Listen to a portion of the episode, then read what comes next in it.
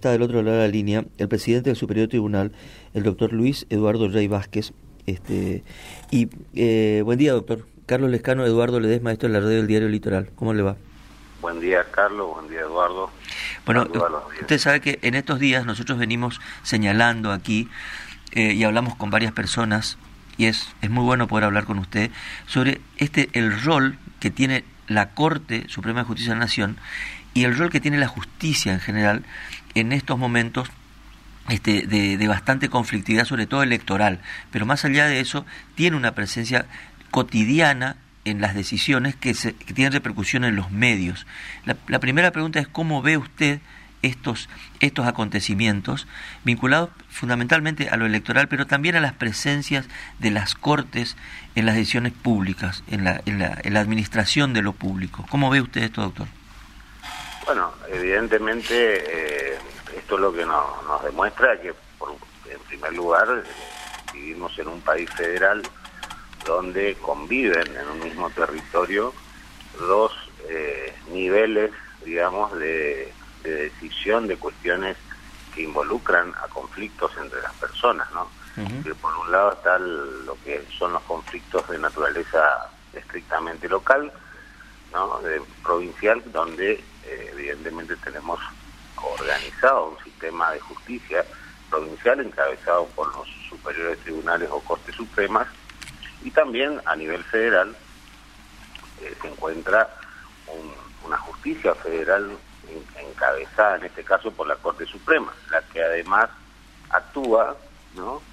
Eh, ya sea en, forma extraordinaria, revisando las decisiones emanadas tanto de los superiores tribunales de, justicia de provincia como de las cuestiones que arriban de las causas iniciadas en el fuero federal y también tiene, de acuerdo a la Constitución Nacional, eh, algunas causas donde la Corte Suprema interviene en instancia originaria, que son cuestiones donde se encuentra en tela de juicio la interpretación de una norma, ya sea nacional o local, y se tilda o se digamos, se acusa que esta norma es contraria a alguna norma de la Constitución Nacional o de algún tratado internacional. ¿no? Ese sería así, muy a grandes rasgos, una, una prieta síntesis de cómo está estructurado ¿no? el sistema eh, de justicia en la Argentina. ¿no? Y doctor, ¿por qué cree que eso que tiene, digamos, eh, estar, está, eh, está reglamentado por las normas, está eh, especificado en la, en la Constitución de la Nación, etcétera, genera tanto ruido cuando opera ese contrapeso. Bueno, la verdad que hay que ver cada caso, ¿no? Es decir, muchas veces esto puede venir por el tipo de planteo que se realice, el tipo de argumentación que se que se introduzca. Eh, han habido casos, por ejemplo, eh, y me refiero concretamente a cuestiones electorales, ¿no? Que al haberse intentado tramitar o presentar en la instancia originaria de la Corte, eh, casualmente hubo un caso de Formosa el año 2013, donde la Corte dijo que la cuestión no era de su competencia originaria, porque involucraba tanto cuestiones de naturaleza local como federales. ¿no? Entonces, las cuestiones locales primero hay que tratarlas en la órbita de los tribunales provinciales y si subsiste alguna cuestión federal, una obtenida la sentencia de la máxima instancia provincial, podrá acudirse a la Corte Suprema por la vía del recurso extraordinario. ¿no? En otros casos, como ha ocurrido en estos dos eh, pronunciamientos cautelares, por los cuales la Corte suspendió las elecciones de la provincia de San Juan y de Tucumán, eh, lo que se invocó era una colisión directa entre lo que establece una norma constitucional y el, el principio republicano de gobierno, ¿no? que está plasmado en los artículos 1, 5, 121. ¿Y usted cree, doctor, que esta, este mismo cambio de, de, escenario y todo eso podría habilitar lo que no se habilitó para Formosa hace una década, digamos, si se puede revisar eso que plantea hoy un, un actor político de la provincia de Formosa de, de pedir una declaración de certeza por un artículo constitucional local que, que habla de reelección sin más y que habilitó siete gobiernos hasta el momento de, una persona como Gildo Infran?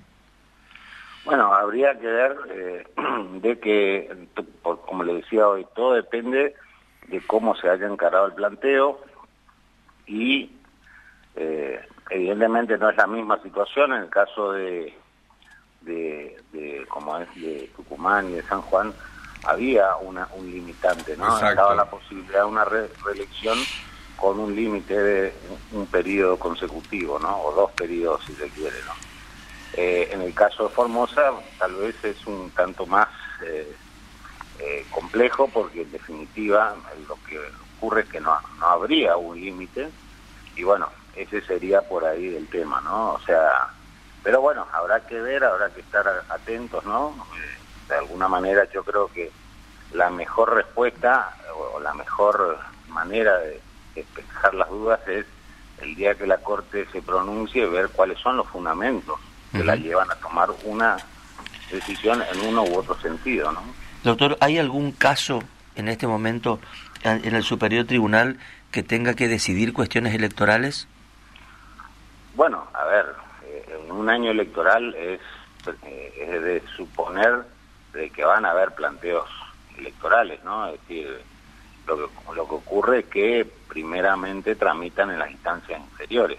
No, por eso, pero en este momento, no, mi pregunta es si va... En este momento no. No hay. En este momento hay dos cuestiones puntuales que ya se resolvieron, pero vinculadas a la habilidad o no de dos partidos políticos para poder participar, o mejor dicho, uno para obtener la personería jurídico-política, ¿no? que están publicados en la página web. ¿no?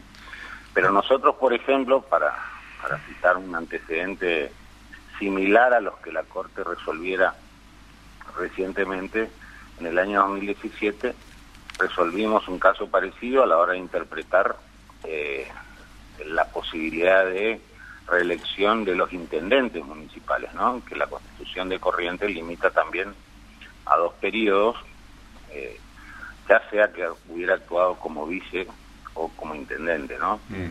Eh, y, en el, y en el año 2017 resolvimos un caso entendiendo que justamente esta, la posibilidad de reelección debía ser interpretada de manera restrictiva, haciendo jugar allí el principio republicano que impone la periodicidad de los cargos.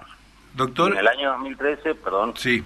antes de que yo ingrese en el tribunal, también el Superior Tribunal resolvió algo similar respecto de varios municipios, o mejor dicho, de varios intendentes que intentaban eh, lograr una suerte de tercer periodo, pero hay que recordar que la Constitución reformada en 2007 eh, había entrado a regir, ¿no? Es muy claro, ¿no? El texto. Así es. Pero había, como había entrado a regir, luego querían, de alguna manera, mm. o invocaban los intendentes en esa oportunidad, que el periodo cumplido antes de la reforma no debía ser completado, ¿no? Claro. para una eventual elección. Bueno, esa es una endija por la que entran todo este tipo de planteos en muchos casos, ¿no? Ahora, la cuestión, doctor, ya que usted toca el tema, este, ¿usted cree que puede ser, digamos, eh, por lo menos contradictorio que en la constitución de la provincia de Corrientes se limite este, fehacientemente a la eh, fórmula gubernamental, se limite a los intendentes, incluso se limite a los concejales, pero esa limitación no la tienen los legisladores, por ejemplo?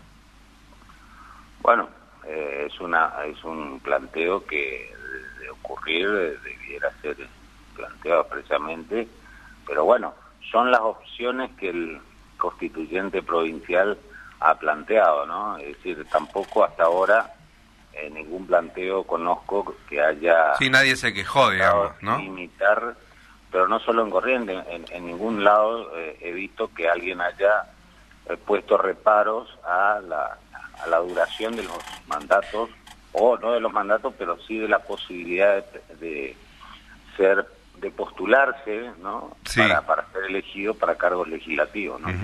Doctor, y, y, y, qué, le, qué piensa usted, qué le pasa, digamos, porque usted es una persona que, este, hablamos muchas veces de esto ya, y usted es una persona que, este, más allá de toda la cuestión que le demanda su trabajo, mira lo que pasa este, se informa, está pendiente también de lo que dicen los medios y en los últimos días este, de uno y otro sector de la política, nosotros tenemos lamentablemente una, una, política bastante agrietada en ese, en ese sentido, y por supuesto que muchas de las críticas, además de las que recibió la Corte Suprema, recibieron sus pares de las cortes provinciales porque, bueno, este, las cortes provinciales por ahí este, habilitan cuestiones que, eh, mirada desde un poco más arriba, de un poco más lejos, este, a priori estarían, no serían este, tan fáciles para, para poder resolver. Entonces ahí hay una cuestión que pone en discusión la este, independencia, qué sé yo, de las cortes provinciales. ¿Usted cómo ve todo esto? Porque usted eh, es también parte de, a, ustedes no, le, no les llegó esa crítica porque no se le planteó un, un escenario similar, pero ¿usted qué, qué, qué, ve cuando sucede todas estas cosas? Bueno, eh, en primer lugar, sí, efectivamente hay una gran preocupación de parte de, de, los superiores tribunales de provincia. De hecho, nosotros formamos parte de la Junta Federal de Cortes y Superiores Tribunales, que casualmente estuvimos reunidos el, el jueves y viernes en una actividad que se hizo en Buenos Aires, en un instituto de capacitación del cual soy vocal también, que se llama Reflejar, donde evidentemente esto, estas cuestiones se plantean y generan preocupación. ¿no? Yo creo que eh, uno puede efectivamente deslizar y, apresurarse, o como bien decía a priori, formular eh, eh, conjeturas ¿no? acerca de si efectivamente que el hecho de que la Corte intervenga, Corte Suprema Nacional intervenga, como que dejaría eh, de alguna manera debilitada o en duda no la actuación de los superiores tribunales. Yo creo que esto no es lineal, esto, esto debe ser evaluado en cada caso, eh, no hay nada mejor para sacarse las dudas, ver qué ha sucedido en cada una de las provincias, si es que efectivamente han habido pronunciamientos de los máximos tribunales o directamente, por ejemplo, han quedado convalidados ya en la órbita de lo que son los tribunales electorales, ¿no? Mm.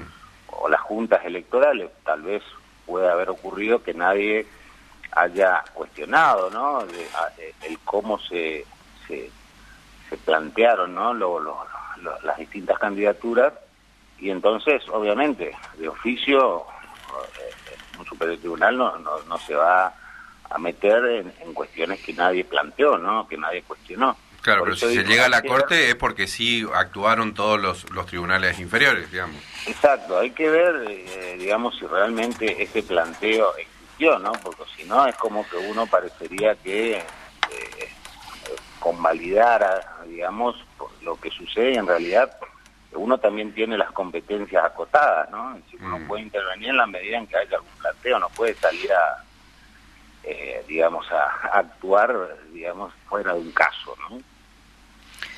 Doctor, muchas gracias por estos minutos con nosotros. Bueno, gracias a ustedes. Era el doctor Luis Eduardo Rey Vázquez, presidente del Superior Tribunal de Justicia de Corrientes.